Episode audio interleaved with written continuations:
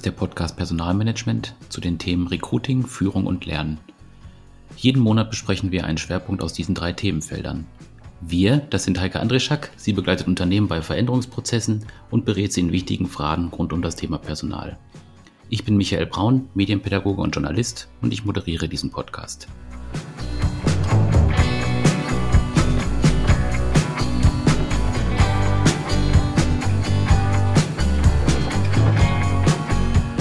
Heike, ich habe mich sehr gefreut, als wir äh, den Titel besprochen haben für diese Folge. Schöne neue Welt des Lernens hast du rausgesucht. Worum wird es denn dabei gehen? Ja, ähm, da geht es hauptsächlich darum, dass natürlich ähm, sich im Zuge der Digitalisierung auch ähm, die Art, wie wir lernen, ähm, verändert hat oder noch weiter verändern wird. Und ich würde gerne da ein bisschen Blick drauf werfen.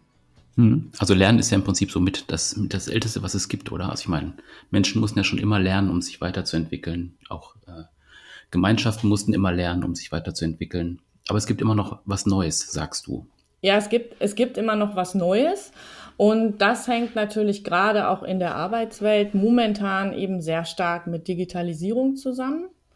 Aber auch mit der Frage, was erwarten eigentlich die neuen Generationen ähm, also Y und Z ähm, von, von Lernumfeldern und ähm, wie kann man eigentlich auch ältere Mitarbeiterinnen und Mitarbeiter ähm, lernwillig und lernfähig halten. Ähm, mhm. ich glaub, also ich glaube, das ist, das ist ein besonders wichtiger Punkt, weil es ja, also ich erlebe immer wieder Leute, die dann irgendwie sagen, das und das muss ich nicht mehr lernen. Das brauche ich nicht mehr. Also gerade so bei Älteren, die dann sagen, Internet brauche ich nicht mehr oder E-Mail brauche ich nicht mehr oder sowas. Alles, was sie irgendwie nochmal in den, was in den Alltag nochmal reinkommt, wo die dann einfach sagen, für mein Arbeitsleben, ich habe nur noch zehn Jahre zu arbeiten, da brauche ich das nicht mehr. Ähm, da ist ja dieses Verständnis von lebenslangem Lernen überhaupt gar nicht da. Ich glaube, das ist das, was du gerade meintest. Genau, wobei ich erlebe beides. Ne? Also ich erlebe genau mhm. das, was du ähm, geschildert hast, nämlich dass gesagt wird, ich habe irgendwie auch mal ausgelernt. Und aus meiner Sicht ist das jetzt mal grundsätzlich auch eine berechtigte Aussage, einfach auch mal zu sagen, ich habe jetzt an einem bestimmten Punkt in meinem Leben erstmal eine ganze Menge Qualifikationen erworben, Kompetenzen erworben, ähm, so dass ich ähm, im Berufsleben äh, gut zurechtkomme. Ähm, das aber ausschließlich als Lebensmotto zu betrachten, halte ich gerade in der heutigen Zeit, wo einfach Veränderungen viel, viel schneller sind als früher, für schwierig. Aber ich sehe auch ähm, Menschen, die trotz wirklich hohen Alters sich einfach noch aktiv mit diesen mit diesen Dingen auseinandersetzen, auch mit den mit den neuen Technologien und ähm, da schon auch noch dabei sein, da, dabei sein wollen. Also kann, würde ich nicht grundsätzlich sagen, hm, ähm, da gibt es kein Interesse, aber es war tatsächlich gerade, was das Thema äh, Arbeiten anging, ganz, ganz lange ja so, dass man sagen konnte, okay, man hat eine Ausbildung gemacht, vielleicht ein Studium und vielleicht noch mal irgendeine Zusatzqualifikation und damit konnte man einfach vielleicht bis zur Rente auch arbeiten. Das ist heute einfach auch nicht mehr so. Mhm, das stimmt, das kann ich auf jeden Fall auch bestätigen. Ähm, ich habe ja, oder ich gebe ja schon irgendwie seit, weiß ich nicht, 15, 20 Jahren VHS-Kurse. Äh, zu der Zeit damals noch diese bekannten PC-Einsteigerkurse, wo man gelernt hat, wie man mit dem PC umgeht. Äh, und da waren tatsächlich auch viele ältere Leute dabei, die einfach auch wissen wollten, wie diese Technologie funktioniert. Also auch, weil die dann irgendwie irgendwie mit den, mit den Kindern oder Enkeln auch noch irgendwie mithalten wollten, aber auch weil sie sich generell einfach dann dafür interessiert haben. Ähm, wobei das natürlich auch nochmal was ganz anderes war, weil es halt eine komplett neue Technologie war. Heute wird man ja eher nochmal tiefer in die PC-Nutzung einsteigen, weil es ja einfach, also der PC ist ja einfach etabliert äh, als Arbeitsgerät oder auch als Alltagsgerät oder jetzt natürlich dann in der heutigen Zeit Smartphone oder Tablet als, als Ergänzung oder als Ersatz. Äh, aber das ist tatsächlich dann auch so, dass es auch diese Fälle gab, wo die Leute sich einfach dafür interessiert haben, mit dieser Technologie zurechtzukommen. Das stimmt schon. Also da gab es auch ein Lerninteresse auf jeden Fall. Genau, und wenn man jetzt heute mal so guckt, also einfach mal auch vielleicht Tante Google fragt, ähm, was sind eigentlich so die Trends oder was, was, was ist eigentlich neu, ist sicherlich Ähm, das eine, dass sich einfach auch das Lernen digitalisiert und dadurch auch neue Lernformen entstehen und dass sich damit auch Rollen von ähm, Trainern und Personalentwicklern ähm, verändern. Also wenn man früher als Personalentwickler einfach einen Weiterbildungskatalog ähm, erstellt hat und dann gewartet hat, dass die, dass die Mitarbeiterinnen und Mitarbeiter sich melden oder ähm, auch Führungskräfte Bedarf anmelden, ähm, funktioniert das heute nicht mehr so. Also man guckt in der Personalentwicklung sehr viel stärker individuell und kompetenzbasiert. Was brauchen bestimmte Mitarbeiterinnen und Mitarbeiter und wie kann man das dann möglichst auch zugeschnitten auf das, was sie im Moment tun oder in Zukunft tun sollen, ähm, darbieten? Und eine Trainerkollegin hat mal gesagt, ähm, okay, es ist ähm, jetzt vielleicht, ich bin jetzt vielleicht weniger ähm, Trainer und äh, Vorturner und Wissensgeber in den Seminaren, sondern bin eher auch Lernbegleiter, weil eben eine Mischung entsteht zwischen Seminaren vor Ort und Vorbereitung über einen digitalisierten Zugang. Und dann ist, glaube ich, auch nochmal eine Generationenfrage. Also wenn ich jetzt mehrere Generationen zusammenbringe in einer ja, Lernmaßnahme oder wie auch immer, ähm, also die haben ja auch unterschiedliche Voraussetzungen, wie die da reingehen, auch Wissensvoraussetzungen. Ähm, ist eben die Frage, wie, wie vermittelt man da das Wissen? Also normalerweise ist es ja dann so, die Jüngeren sind dann halt schneller mit irgendwelchen Sachen dabei. Äh, muss man dann warten, bis die Älteren auch durch sind? Oder äh, gibt es vielleicht auch einfach Lernformen, wo man sagen kann, hier, du hast das ja schon gelernt, du weißt das schon, können wir das vielleicht zusammen machen, dass du das mit, äh, mit dem zusammen erarbeitest oder sowas. Das wäre ja früher auch nicht so richtig denkbar gewesen. Da war es dann einfach so, wir warten, bis der Letzte alles verstanden hat und dann geht es zum nächsten Schritt. Ich glaube, diese Form des Lernens, das hat sich auch dann einfach nochmal geändert. Eben auch, weil jetzt auch verschiedene Generationen zusammen Sachen lernen oder auch erarbeiten. Hm, genau. Und das ist im Grunde auch eins der Themen, auf die ich später nochmal oder auf die wir später nochmal genau, genauer eingehen wollen. Ähm, das eine, wie sich eben einfach das Lernen auch verändert durch ähm, das Thema Digitalisierung und diese neuen Lernformen, wo es eben oft auch darum geht, dass man eben so kooperativ lernt oder kollaborativ. Und ähm, das andere äh, ist sicherlich ein Thema, das trotzdem immer noch im Raum steht, obwohl es gar nicht mehr so neu ist, nämlich das Thema lebenslanges Lernen. Du hattest das vorhin auch schon einmal angesprochen.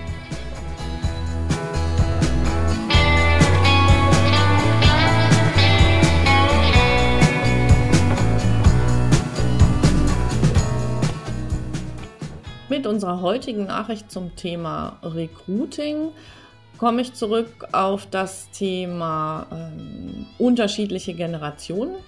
Und der Lehrstuhl für Marketing und Konsumentenverhalten der Universität Bayreuth hat zusammen mit der Strategieberatung The Ringside eine Studie mit dem Titel Digital Candidate Journey 2019-2020 durchgeführt. Und da geht es darum, wie digital eigentlich Studierende rekrutiert werden möchten. Und interessanterweise ähm, differenzieren auch die ähm, da an der Stelle sehr genau. Also für alle, die sich dafür interessieren, unter den Stichworten Digital Candidate Journey Studie 2019-2020 kann man die Ergebnisse dazu finden.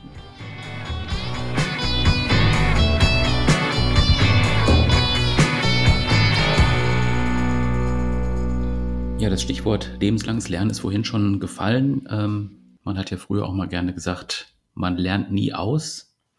Das meint wahrscheinlich irgendwie das Gleiche, nur so ein bisschen umgangssprachlicher. Ähm, was bedeutet das für dich genau, Heike, wenn du mit dem Stichwort lebenslanges Lernen umgehst? Was fällt dir da ein? Was ist da für dich das Prägende? Mm, für mich das Prägende ist vielleicht, ähm, wie das Thema äh, eigentlich so aufgekommen ist, nämlich schon auch im Zuge äh, des Themas Demografie oder demografischer Wandel, als man einfach festgestellt hat, huch, äh, wir brauchen vielleicht ähm, einige Mitarbeiterinnen und Mitarbeiter, die äh, vielleicht bald in Rente gehen. Die brauchen wir aber vielleicht auch länger im Arbeitsprozess und vielleicht auch länger, ähm, aber dafür mit anderen Aufgaben und anderen Funktionen. Und als man einfach erkannt hat, dass es nicht zielführend ist, ähm, dass ab einem gewissen Zeitpunkt ähm, Mitarbeiterinnen und Mitarbeiter in Unternehmen gar nicht mehr so intensiv an Weiterbildung, Schulung, Kompetenzentwicklung teil, teilhaben. Und das ist sicherlich die eine, ähm, der eine Aspekt des Themas.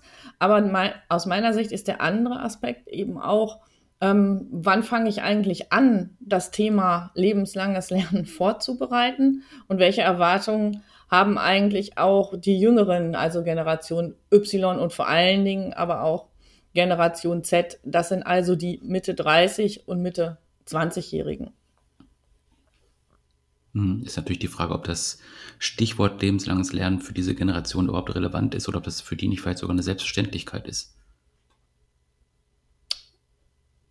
Ja, einer, einer, einerseits schon. Ähm, die Frage ist eben einfach auch, was ähm, verstehe ich, was, was verstehe ich eigentlich unter Lernen? Würdest du sagen, ähm, für die ist das ganze Leben Lernen, weil du das jetzt so ansprichst? Ja, ich glaube einfach, ähm, die wachsen einfach damit auf, dass sich die Welt relativ schnell verändert, dass es immer wieder sehr schnell äh, neue Themen gibt, neue, neue Geräte, neue Bereiche gibt, wo die einfach automatisch immer lernen müssen, um dabei zu bleiben oder das auch gerne machen, weil die einfach auch ähm, eine gewisse, ja, zum Beispiel jetzt beim Smartphone eine gewisse Technikfaszination dabei haben, dass sie auch einfach das immer mitlernen wollen und die dann vielleicht einfach auch dann denken, jetzt reden die da vom lebenslangen Lernen was meinen die denn damit? Ich muss doch sowieso alles immer die ganze Zeit lernen. Mhm. Ja, genau.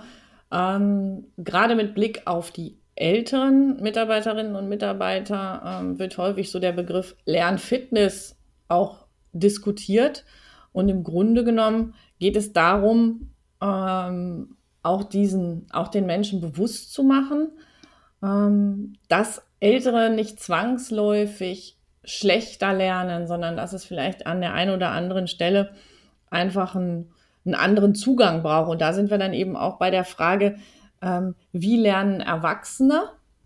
Ähm, und ich glaube, ähm, das ist einfach schon ein bisschen anders, als wenn ich für ganz junge Menschen Lernprogramme ähm, auflege. Da geht es viel, viel schneller und viel, viel stärker auch darum, ähm, wo ist der Praxisbezug zu dem, was ich mache. Weil wenn ich, ähm, wenn ich jünger bin oder auch gerade wenn es um Studierende oder Kinder geht, geht es oft erstmal darum, ähm, wie ähm, bekomme ich überhaupt Wissen zu bestimmten Themen. Und ähm, wenn ich schon eine Weile auch im Beruf bin, frage ich mich immer eher, wie kann ich es einsetzen?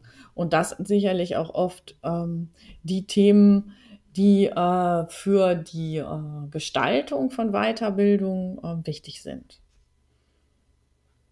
Mhm, ich glaube, ein wichtiges Feld ist auch, ähm, Leuten zu erklären, was sie tatsächlich auch wissen müssen jetzt für ihren Job zum Beispiel oder in, äh, in anderen Bereichen. Weil die Frage ist ja oft auch, also was muss ich wissen? Äh, ist das wichtig oder reicht das auch, wenn ich weiß, wo ich es finde? Wenn ich jetzt irgendwie eine Herausforderung habe. Also gehe ich dann einfach bei YouTube rein, suche mir ein Video raus, wo mir das kurz erklärt wird, sodass ich das eigentlich gar nicht lernen muss. Äh, also im Prinzip habe ich relativ viel Wissen, was ich irgendwo einfach abrufen kann, was mir dann weiterhilft. Wo muss ich dann unterscheiden, welches Wissen brauche ich eigentlich? Also was muss ich wirklich lernen, um das dann auch irgendwie ja zu können, um eine Fertigkeit zu haben oder sonst irgendwie. Ich glaube, das ist auch nochmal eine Herausforderung, das einfach zu vermitteln. Also die Kompetenz zu vermitteln, zu wissen, äh, was muss ich lernen und was kann ich einfach irgendwo abrufen, was muss ich nicht tatsächlich auch nochmal von Grund auf lernen. Ja, finde ich, ist ein, ist ein ganz interessanter äh, Punkt und der bringt mich dann dazu, ähm, bei, zu, zu der Frage, wie äh, sieht es eigentlich aus mit den jüngeren Generationen, insbesondere jetzt mit denjenigen, die ähm, jetzt so äh, Mitte 20 sind, also die Generation Z, die ja dann jetzt irgendwann auch in die Unternehmen kommt, vielleicht ähm, nach, einem, nach einem Studium. Und da finde ich ganz interessant, dass ähm, die ja auch so groß geworden sind in einer Welt mit relativ klaren Strukturen. Die sind ja unglaublich getaktet, schon von Kindheit an ähm, und mit einer ähm, relativ großen Sicherheit. Das heißt, da sind immer irgendwo Eltern oder andere Institutionen, die einerseits relativ klar sagen, ähm, so geht es. Und andererseits eben auch Sicherheit vermitteln, ähm, immer ähm, ich will mal den Begriff Helikoptereltern jetzt doch auch einmal erwähnen, also aus einem Leben, das so gestartet ist, ähm, dann jetzt eben in ein Unternehmen kommen, wo manches eben nicht so ähm, sicher ist. Was heißt das eigentlich, wenn man für die, ähm, wenn man für die Lernen aufbereitet? Weil du gerade gesagt hast, ich muss vielleicht wissen, was brauche ich und was brauche ich nicht. Und das ist genau für die ganz besonders wichtig. Also die erwarten dann klar vorstrukturierte Programme, wo sie eben ganz genau ähm, wissen, was gehört dazu, was sind die Lernziele, ähm, was muss ich jetzt machen um eben einfach einerseits diese, ähm, diese Sicherheit zu haben und zu fühlen und ähm, andererseits auch wieder eine Struktur vorzufinden.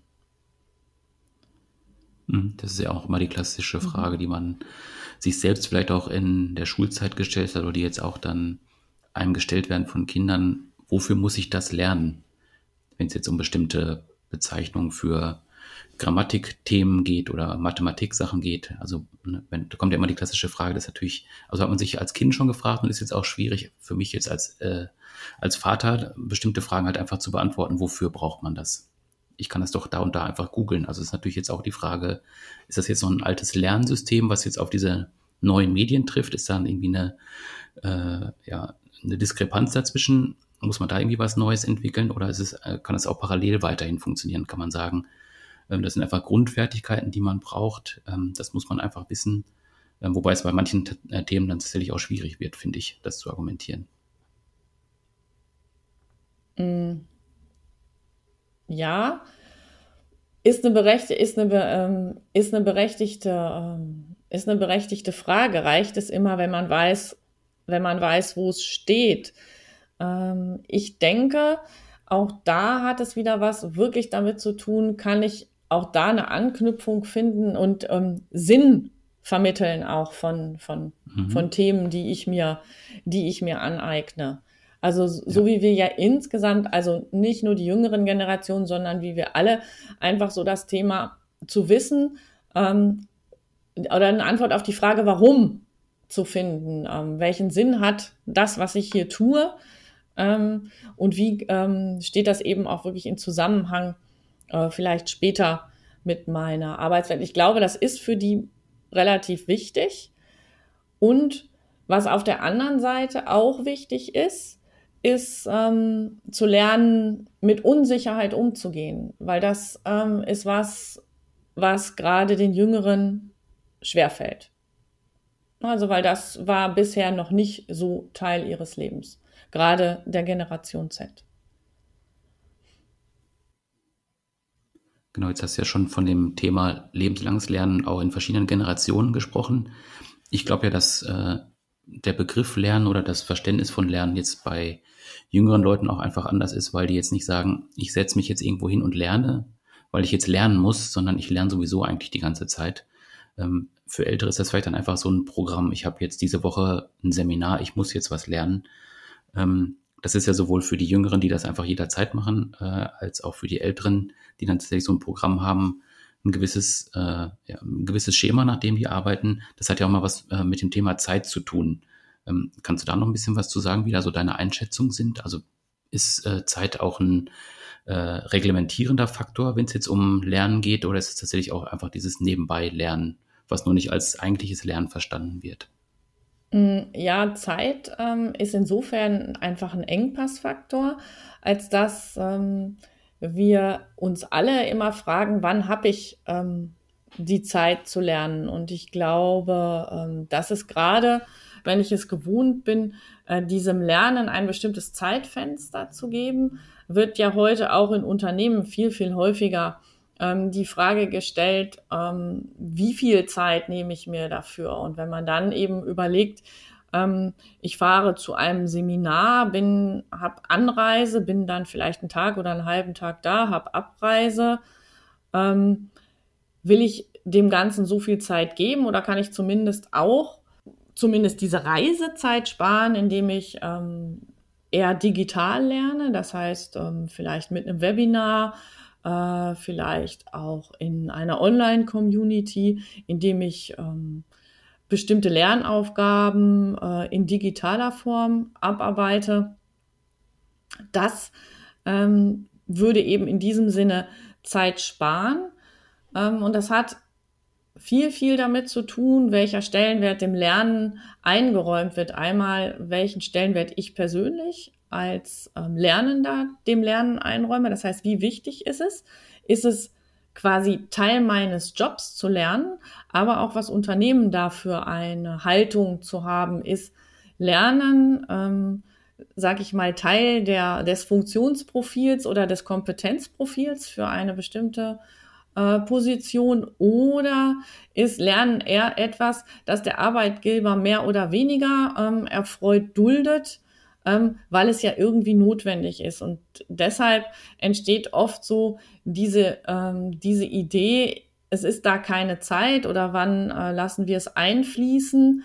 Ähm, und von daher ist vielleicht diese Idee der Jüngeren, die sowas eher so intuitiv machen und gar nicht mehr so, so stark sagen, ich setze mich jetzt hin und jetzt lerne ich, sondern wo das hm, auch so nebenbei passiert manchmal, ein Ansatz, von dem man sich insgesamt ein bisschen was abgucken kann bei der Frage, welche Haltung habe ich als Unternehmen zum Thema Lernen und wie gestalte ich dementsprechend Lernangebote.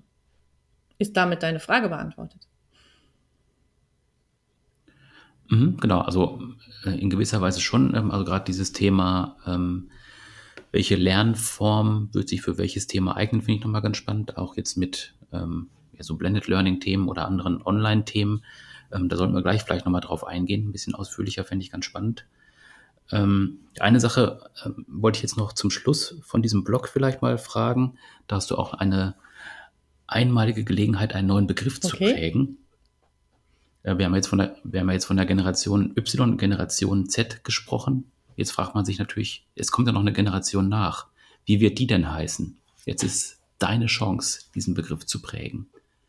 Puh. ja. ja. genau. Wüsste ich auch gar nicht. Jetzt wird, jetzt wird ja vielleicht, können jetzt noch Umlaute kommen, Generation Ä, genau. Ö. Ähm, ja, vielleicht werfe ich die Frage mal ein bisschen zurück. Das wären ja im Grunde deine, de, deine Kinder. Ähm, wie würdest du mhm. die denn beschreiben? Ähm, oder was sind so deren, deren Merkmale, gerade vielleicht auch in Bezug auf Lernen, auf Arbeit?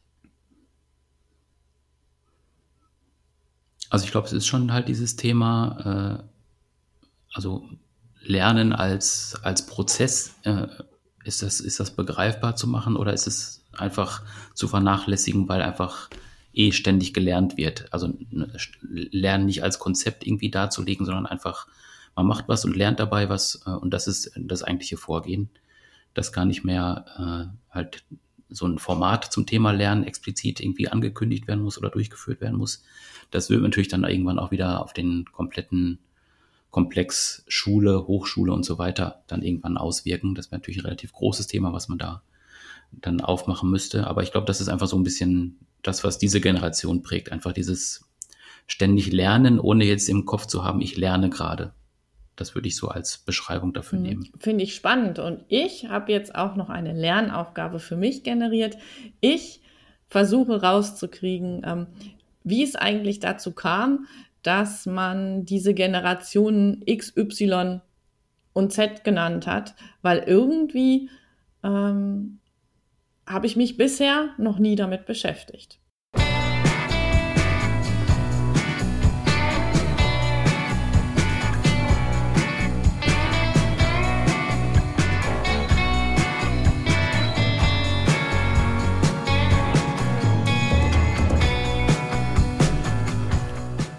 Wer unseren ersten Podcast zum Thema Führung verfolgt hat, wird vielleicht noch in Erinnerung haben, dass wir da davon gesprochen haben, dass Führung immer mehr Dienstleistung wird Und wer diesen Gedanken gerne weiter vertiefen möchte, sollte sich unbedingt das Buch Humble Leadership ansehen. Die Autoren sind Edgar Schein, den einige vielleicht als Vordenker zum Thema Unternehmenskultur kennen, und sein Sohn Peter. Viel Spaß beim Lesen.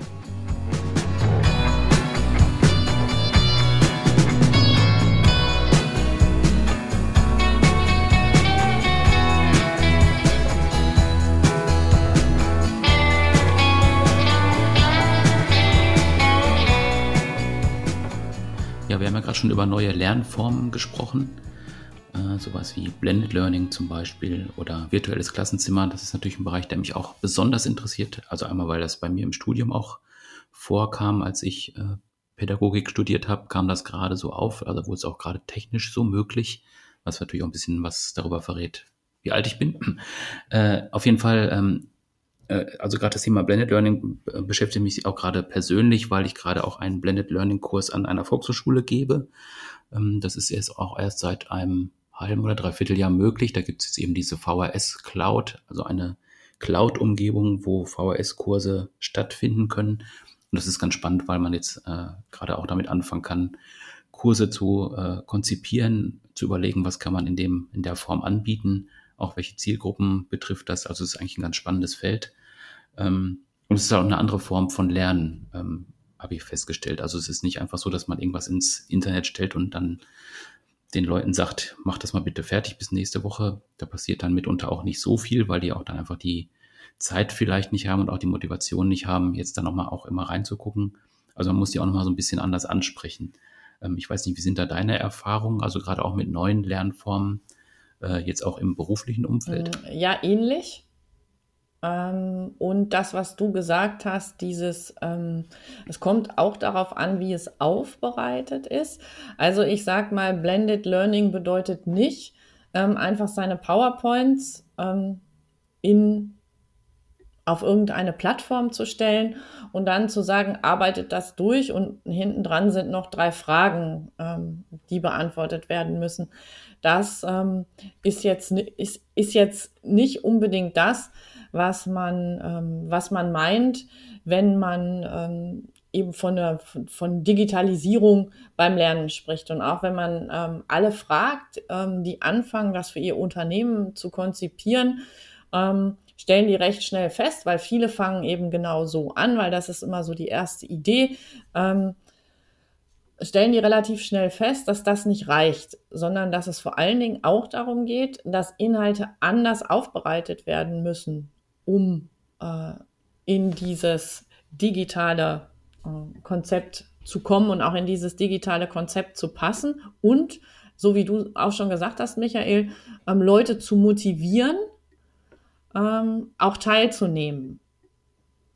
Ähm, ganz oft werden eben auch Videos eingesetzt, was ähm, eben diesem Trend entspricht, dass viele Menschen sich äh, Wissen einfach auch auf YouTube holen. Ne? Also YouTube ist ja mittlerweile einfach eine riesen, riesen Lernplattform geworden und nicht mehr nur ähm, eine Plattform dafür, dass man einfach mal zeigt, was man Lustiges ähm, am Wochenende gemacht hat oder hier und dort erlebt hat.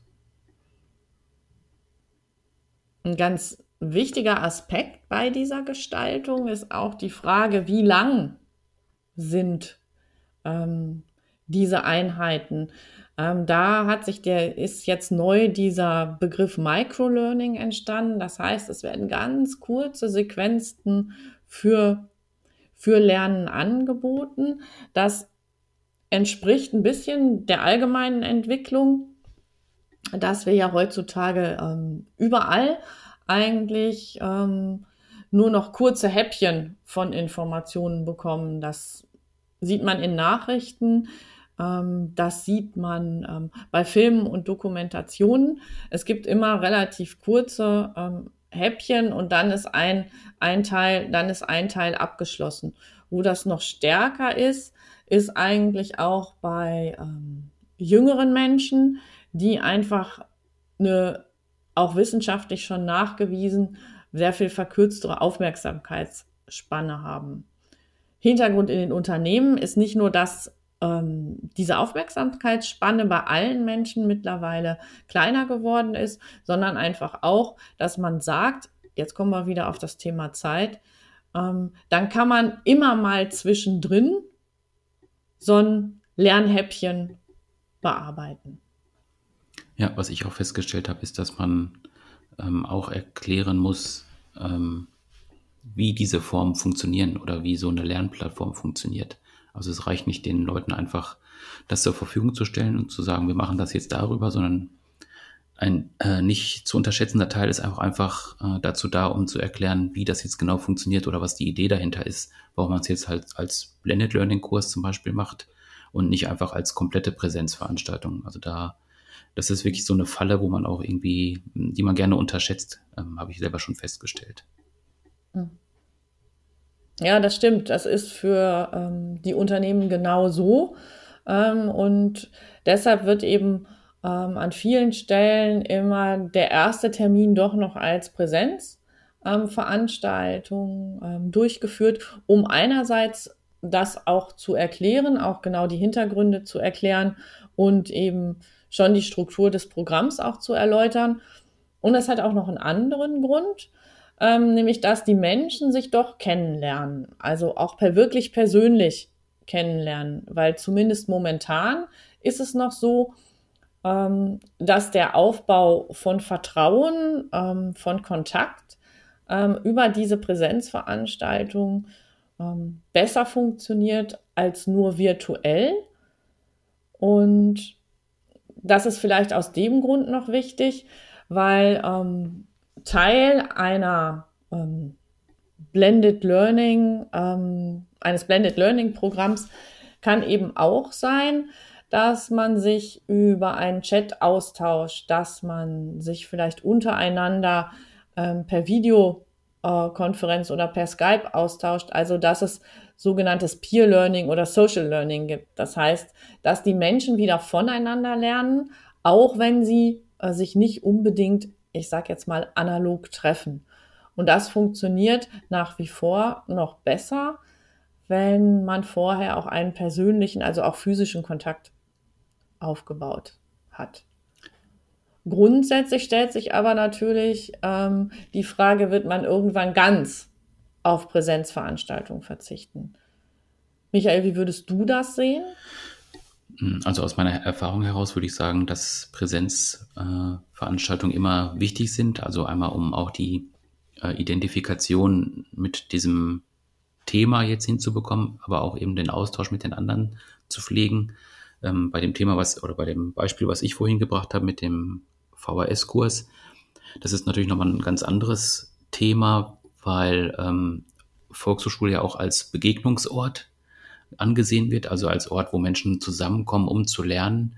Da ist natürlich dann die Argumentation, wir gehen jetzt auf einen äh, Kurs, der keine Präsenz beinhaltet, ist natürlich nochmal ein ganz anderer Schritt, ähm, wo man irgendwie dann auch nochmal ein bisschen aufpassen muss. Also dieses Thema des Zusammenkommens und zusammen äh, oder auch zusammen Wissen generieren ist halt nochmal ein wichtiger Faktor, der meiner Meinung nach jetzt halt nicht nur bei der Volkshochschule wichtig ist, um auch die Volkshochschule als Institution zu verstehen, sondern was auch wichtig ist, äh, meiner Ansicht nach, äh, im beruflichen Umfeld. Also, dass ich dann Mitarbeiter zusammenbringe, die vielleicht auch aus unterschiedlichen Bereichen kommen und jetzt das Gleiche lernen, dass sie auch einfach mal verstehen, was machen Menschen aus anderen Bereichen in meinem Unternehmen oder was machen Kollegen, die ich eigentlich gar nicht kenne, äh, mit denen ich bisher immer nur per E-Mail zu tun hatte oder sowas. Also es ist immer ein besonderes Erlebnis, wenn man dann wirklich Leute zusammenbringt, die wirklich nur telefoniert haben oder gemailt haben oder gechattet haben bisher, wenn die sich persönlich gegenüberstehen. Und das ist immer für mich nochmal so ein wichtiger Faktor auch der Identifikation mit dem, was dann da gerade auch passiert und was gerade da auch gemacht wird.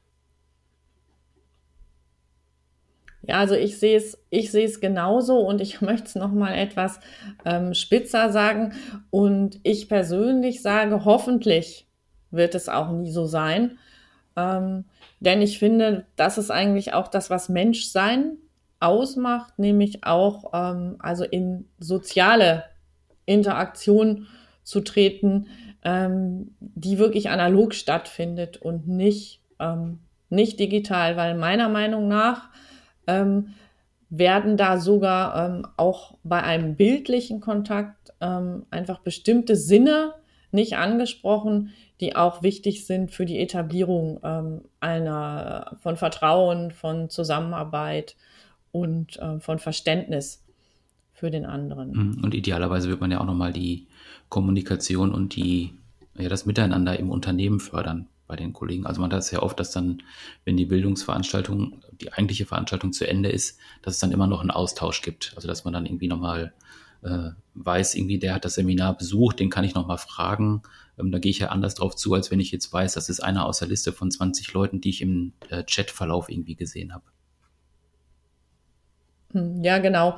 Und aus meiner Sicht ist, wenn man jetzt so fragt, ähm, wo macht es Sinn, wo macht es keinen Sinn, ähm, ist sicherlich der Vorteil davon, dass man jetzt auch digital lernen kann, dass man diese reine Wissensvermittlung ähm, nicht mehr in der Präsenz macht, sondern da einfach dahin gehen kann, dass man sagt, ich biete Raum, Dinge auszuprobieren. Das ist ganz, ganz wichtig oft für Führungskräfte, wenn ich neue Methoden lerne, die auch wirklich dann ausprobieren äh, zu können. Erstmal noch in einem etwas geschützten Raum, denn das wird auch oft diskutiert. Äh, warum ist manchmal ähm, Lernen und Weiterbildung nicht so richtig effizient? Also wenn ich jetzt Effizienz auch mal unter dem Aspekt betrachte, dass Dinge angewandt und ausprobiert werden.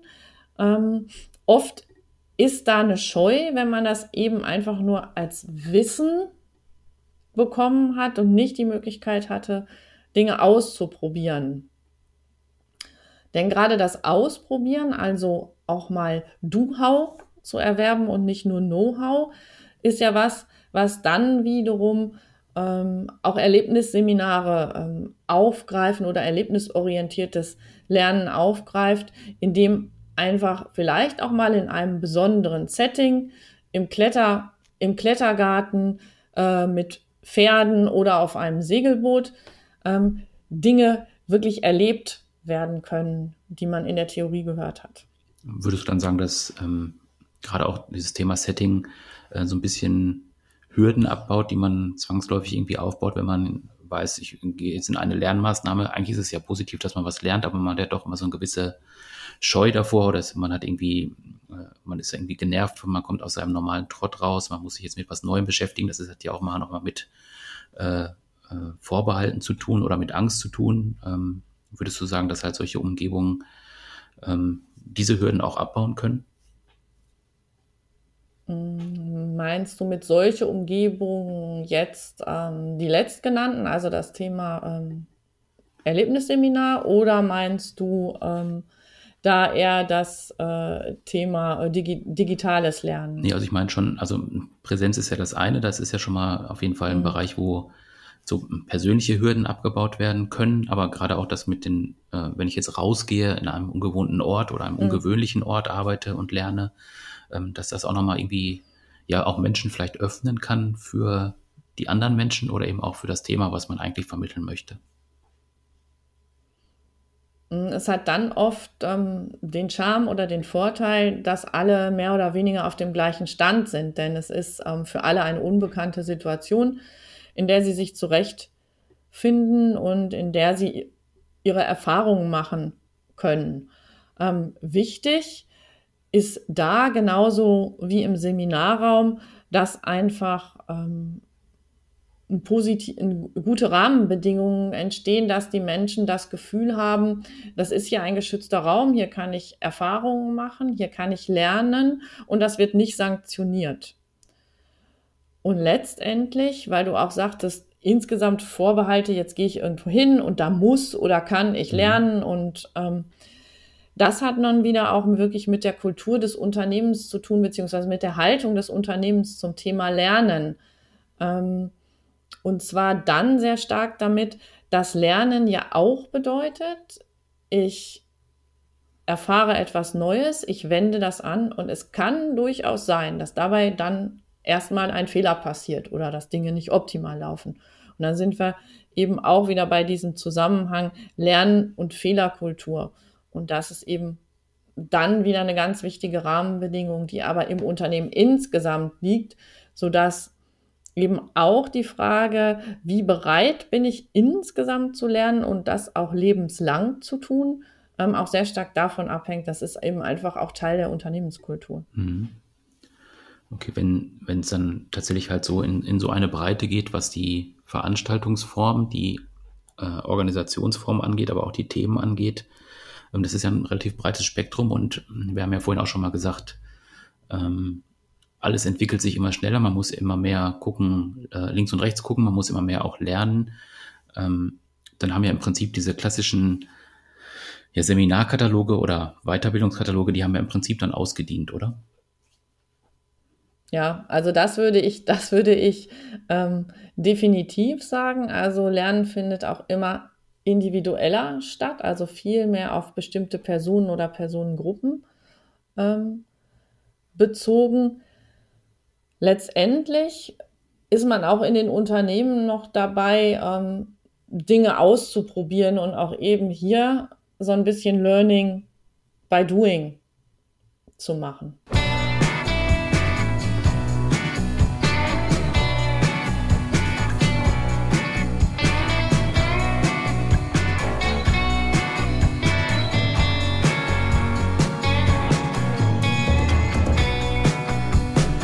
Michael hat es ja vorhin auch schon einmal gesagt, man lernt quasi nie aus.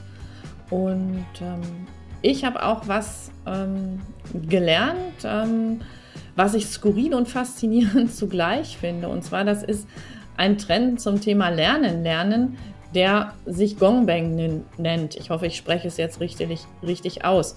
Äh, der Trend kommt aus Korea und es bedeutet eigentlich, ähm, dass ähm, Menschen sich filmen, während sie lernen. Und ähm, das äh, können dann eben Schüler und Studenten, die das im Moment hauptsächlich nutzen, um sich da einfach beim Lernen inspirieren zu lassen. Also wie gesagt, es lohnt sich einfach unter dem Stichwort Gongbang mal zu gucken, was man da so zu sehen bekommt. Es beruhigt auf jeden Fall.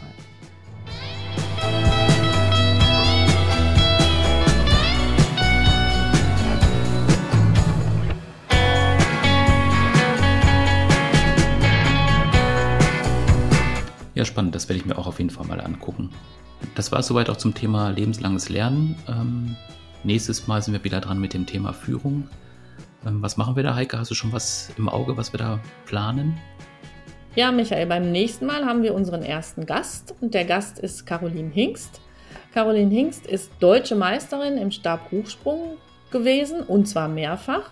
Und wir werden uns mit ihr über das Thema Selbstführung unterhalten aus meiner Sicht auch ein ganz wichtiges Thema für Führungskräfte. Und dann wollen wir mal gucken, welche Impulse wir da aus dem Hochleistungssport ableiten können.